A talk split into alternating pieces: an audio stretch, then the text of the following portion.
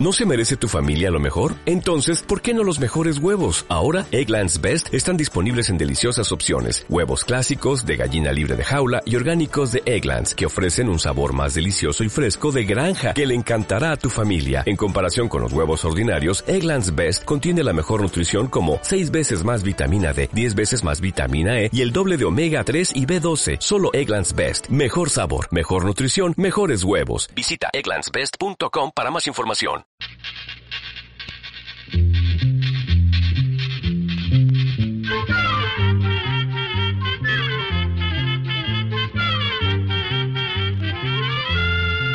Llegó pa' todo, llegó la escuela, llegó la escuela, llegó por radio.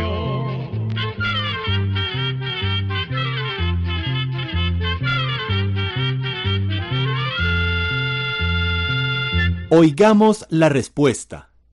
Es el programa que les trae a ustedes el Instituto Centroamericano de Extensión de la Cultura, ICQ.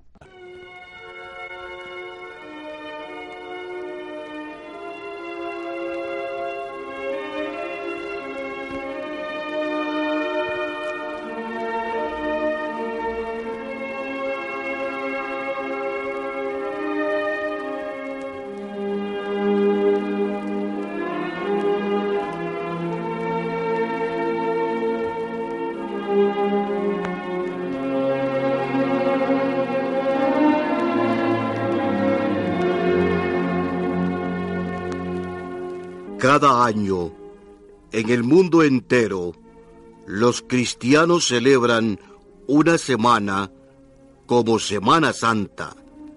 Celebran en esos días la pasión y muerte de Jesucristo, a quien consideran Dios, Hijo de Dios Padre y el que vino a fundar la religión del cristianismo en el mundo. Como la pasión y muerte de Jesucristo sucedió hace por ahí de dos mil años, no existe nadie que nos pueda contar lo que sucedió en aquel tiempo. Sin embargo, los científicos y los teólogos que estudian la religión se han dedicado a través de cientos y cientos de años a averiguar lo más posible. Y sobre esto es lo que les queremos hablar en el día de hoy. Jesucristo mismo no dejó nada escrito. Todas sus enseñanzas las predicó directamente a sus amigos y al pueblo que creía en él. Algunas de esas personas que lo conocieron y oyeron personalmente se dedicaron después de que murió Jesucristo a escribir su vida y a apuntar sus enseñanzas. Estas personas fueron los cuatro evangelistas, llamados San Marcos, San Mateo, San Lucas y San Juan. Los escritos de estas cuatro personas son lo que se llama los evangelios. Todos los cristianos del mundo escuchamos los días de Semana Santa las partes de estos evangelios que hablan de la pasión y de la muerte de Cristo. Estos últimos días de su vida los pasó Jesucristo en la ciudad de Jerusalén.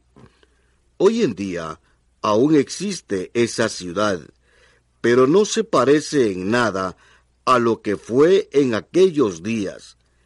En aquel entonces había en Jerusalén palacios preciosos, casas de lujo inmenso, templos, parques y tantas cosas más que embellecen una ciudad. Un muro inmenso rodeaba toda la ciudad para defenderla de cualquier enemigo. La construcción más bella era quizás el inmenso templo adornado con cantidades de oro.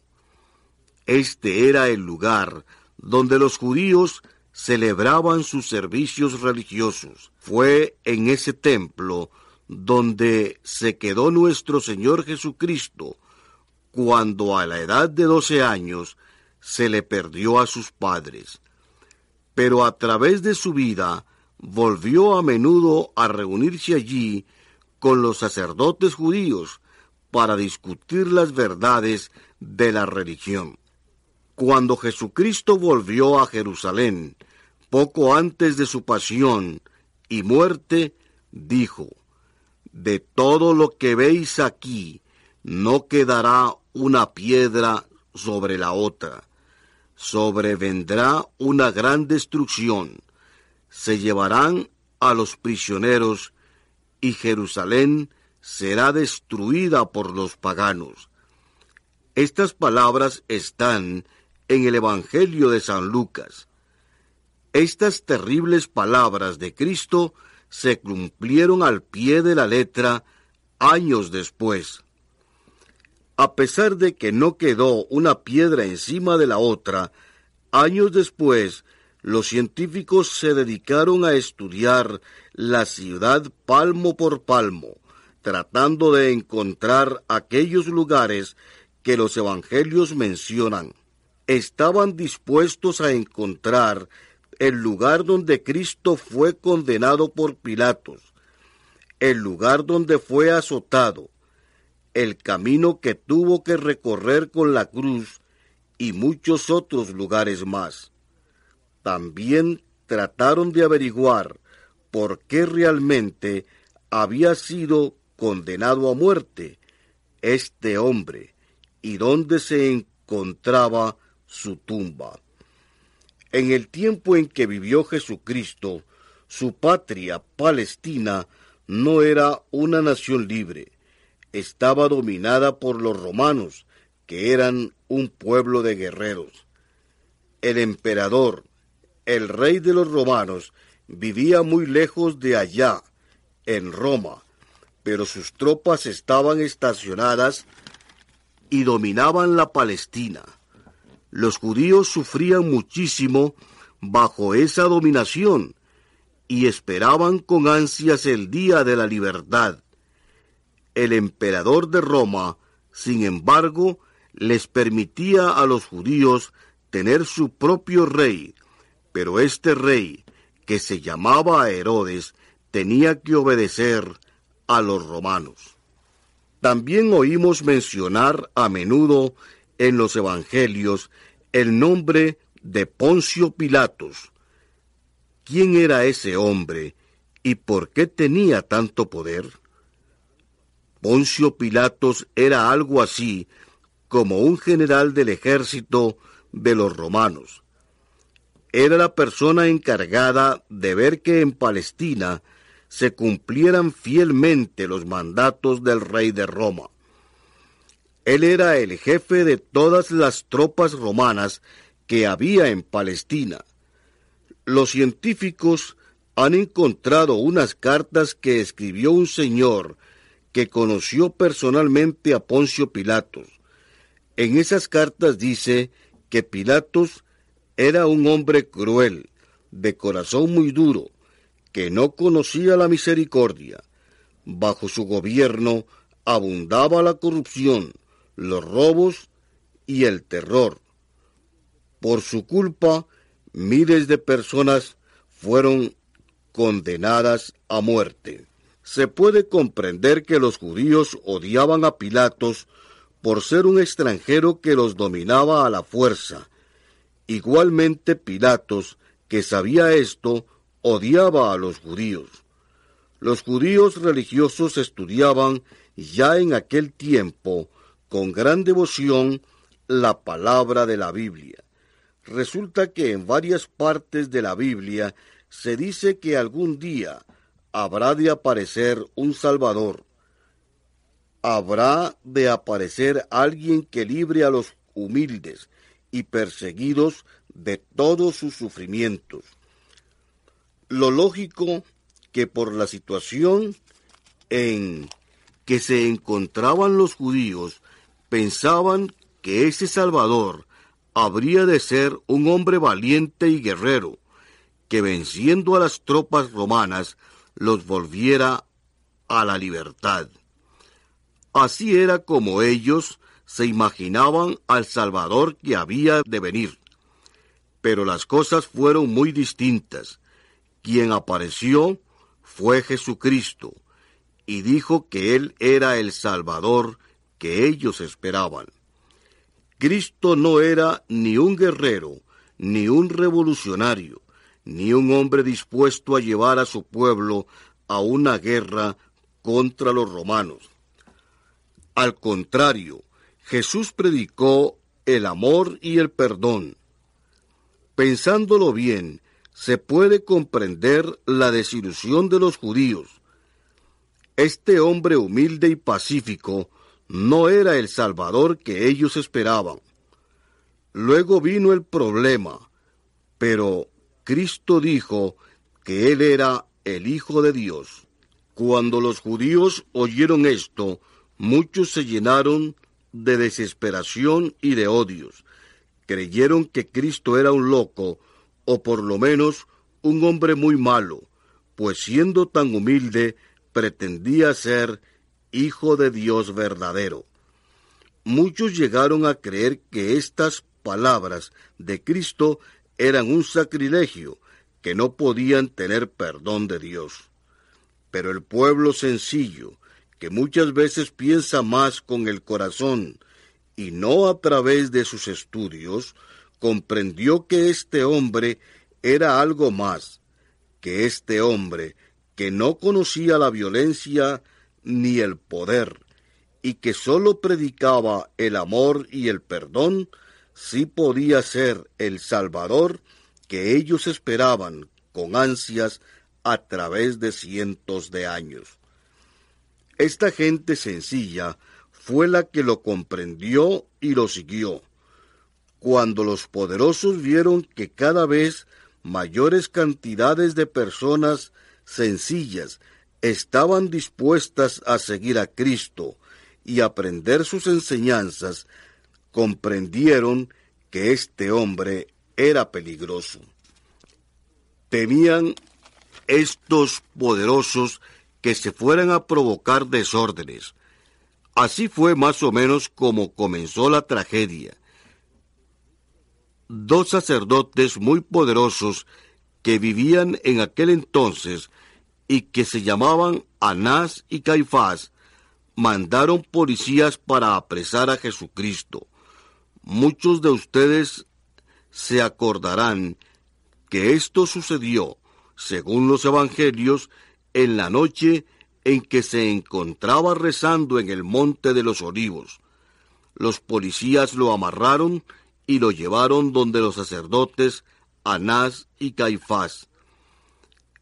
Estos dos sacerdotes eran también una especie de jueces. Cuando Cristo llegó donde ellos, le tomaron declaraciones tal como hoy en día se le toman declaraciones a cualquier reo. A las muchas preguntas que le hicieron, Cristo contestó, Yo soy el Hijo de Dios los sacerdotes se llenaron de cólera y dijeron, Esto es un sacrilegio, y este hombre tiene que morir. Pero Anás y Caifás no tenían el poder para condenarlo a muerte. Esto tenía que hacerlo Poncio Pilatos, el general de las tropas romanas.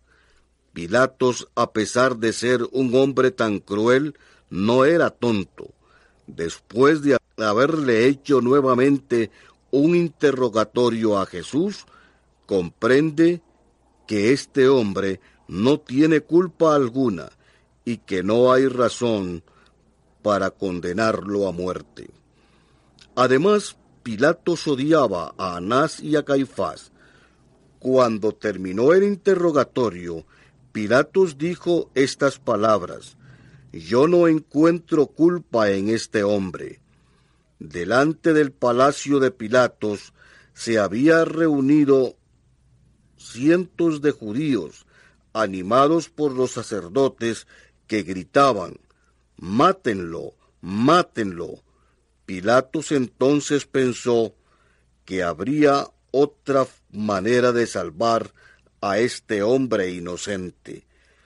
Por el cargo que él tenía, podía darle la libertad a uno de los criminales que estuvieran condenados a muerte.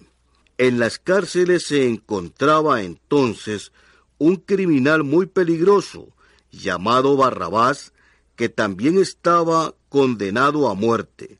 Salió entonces Pilatos a su balcón y le gritó a los judíos, Le voy a dar la libertad a uno.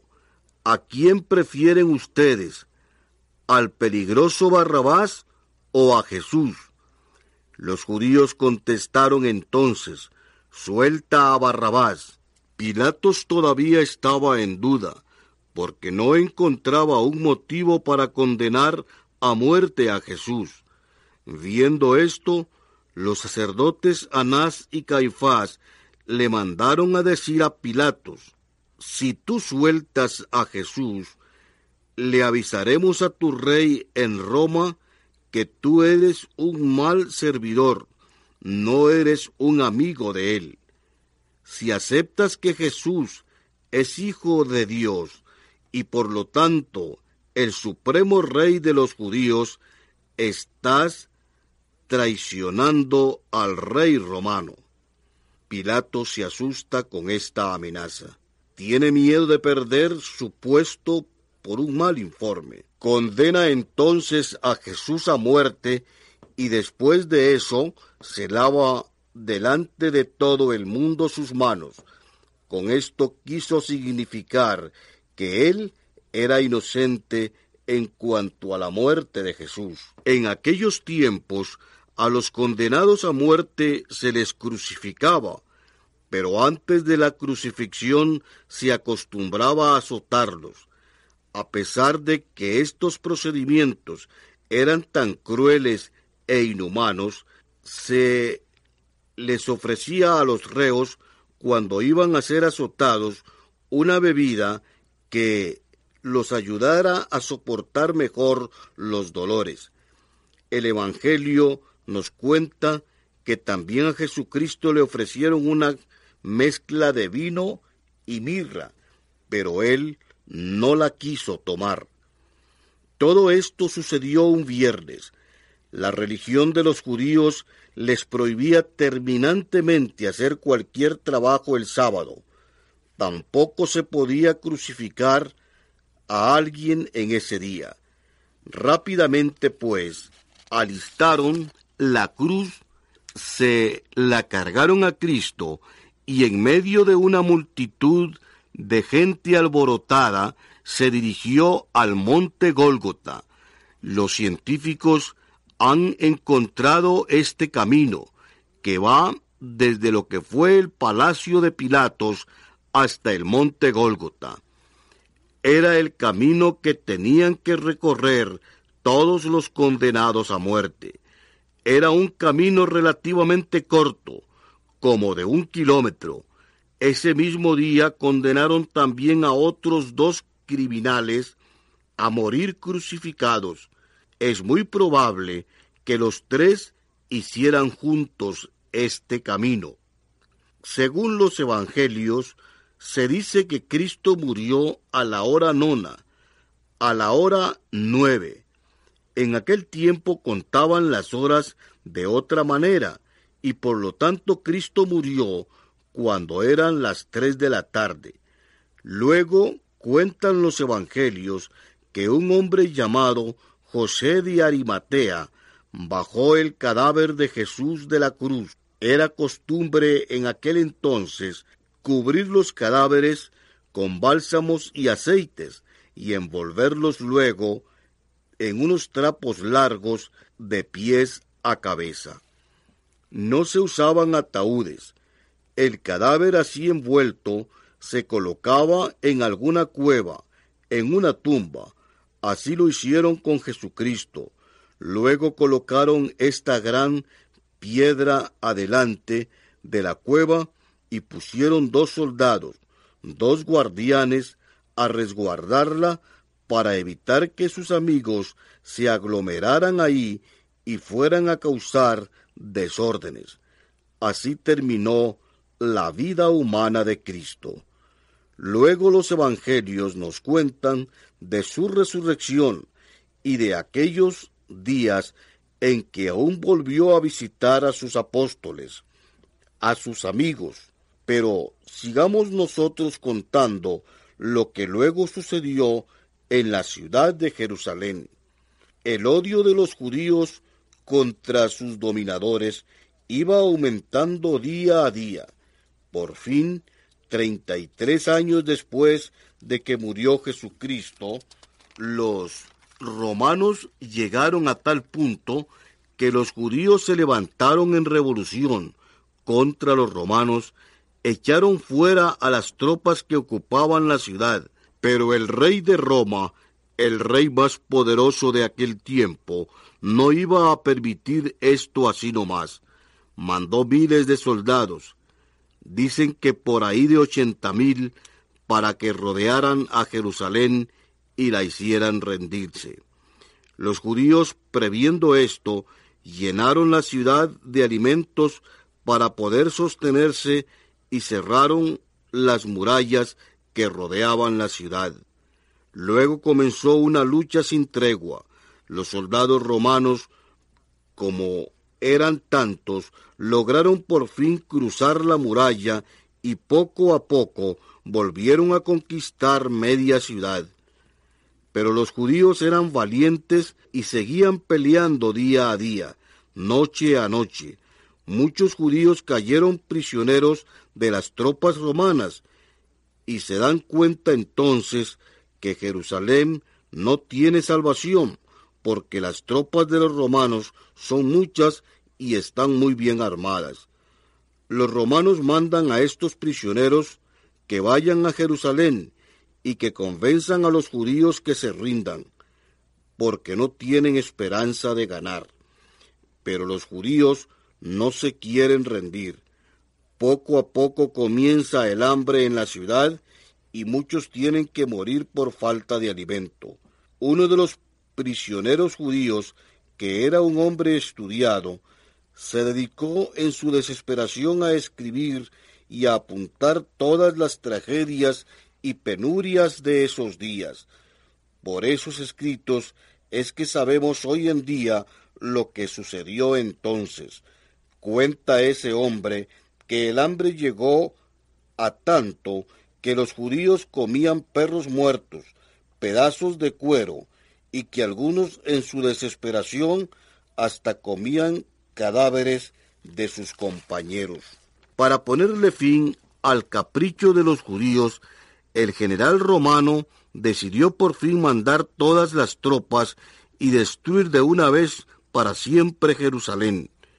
Entran entonces por miles y destruyen todo lo que encuentran a su paso. Incendian aquel templo donde Cristo predicó tantas veces y que era el lugar más santo para los judíos. Destruyen el palacio de Herodes, destruyen todas las casas, aquellos judíos que no se quieren rendir, que no se quieren entregar por las buenas, los agarran y los crucifican. Según los estudios que se han hecho, en un solo día crucificaron a veces a más de quinientas personas. Fueron tantas las crucifixiones, tanta la madera que necesitaban para las cruces que pronto se terminaron las montañas que estaban alrededor de la ciudad. Cuando comenzó la lucha, vivían en Jerusalén por ahí de seiscientos mil judíos, y al final quedaron menos de cien mil. Por último, los romanos destruyeron también la muralla que defendía la ciudad. Quiere decir que pocos años después se cumplieron aquellas palabras de Jesucristo de que no habría de quedar una piedra sobre la otra. Los que quedaron como testigos fueron las ruinas desconsoladas. Los pocos judíos que quedaron con vida fueron hechos prisioneros. Los romanos se los llevaron y así se distribuyeron por muchas partes del mundo. Años después, muchos años después, se comenzó a poblar de nuevo una parte de Jerusalén. Los científicos, como les decíamos, se han dedicado a buscar los restos de la vieja Jerusalén. En algunas partes han tenido que escarbar bajo tierra y en otras buscar los restos ya bajo construcciones nuevas que existen hoy en día. Se ha encontrado el patio del Palacio de Pilatos, donde condenaron a Jesucristo. También se ha encontrado el camino hacia el Gólgota y el lugar donde estaba el templo. También se ha encontrado la tumba de Jesucristo, y hoy en día se encuentran ahí varias iglesias para venerar este lugar que es santo para todos los cristianos. Por la veneración que los cristianos tienen por esos lugares donde sufrió y murió nuestro Señor Jesucristo, se le ha dado el nombre de Tierra Santa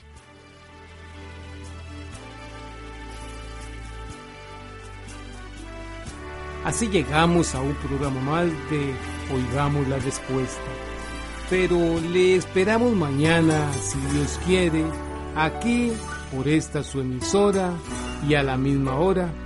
Mándenos sus preguntas al apartado 2948-1000 San José, Costa Rica. También nos puede llamar a los teléfonos 22 25 52 38 o 22 25 53 38 o mándenos un fax al 22 25 22 27. También le damos el correo electrónico arroba Cero de letreo icecu.org.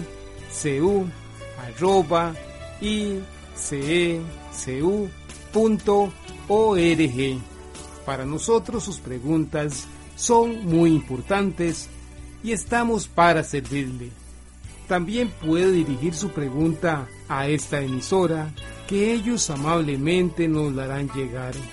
Muy importante, dele su nombre completo, dirección bien exacta Ah, y el lugar donde escuche el programa. Recuerde que comprender lo comprensible es un derecho humano. Que Dios le bendiga.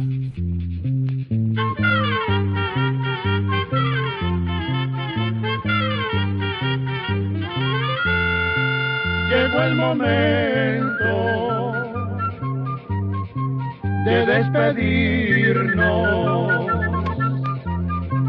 Se va a la escuela, se va cantando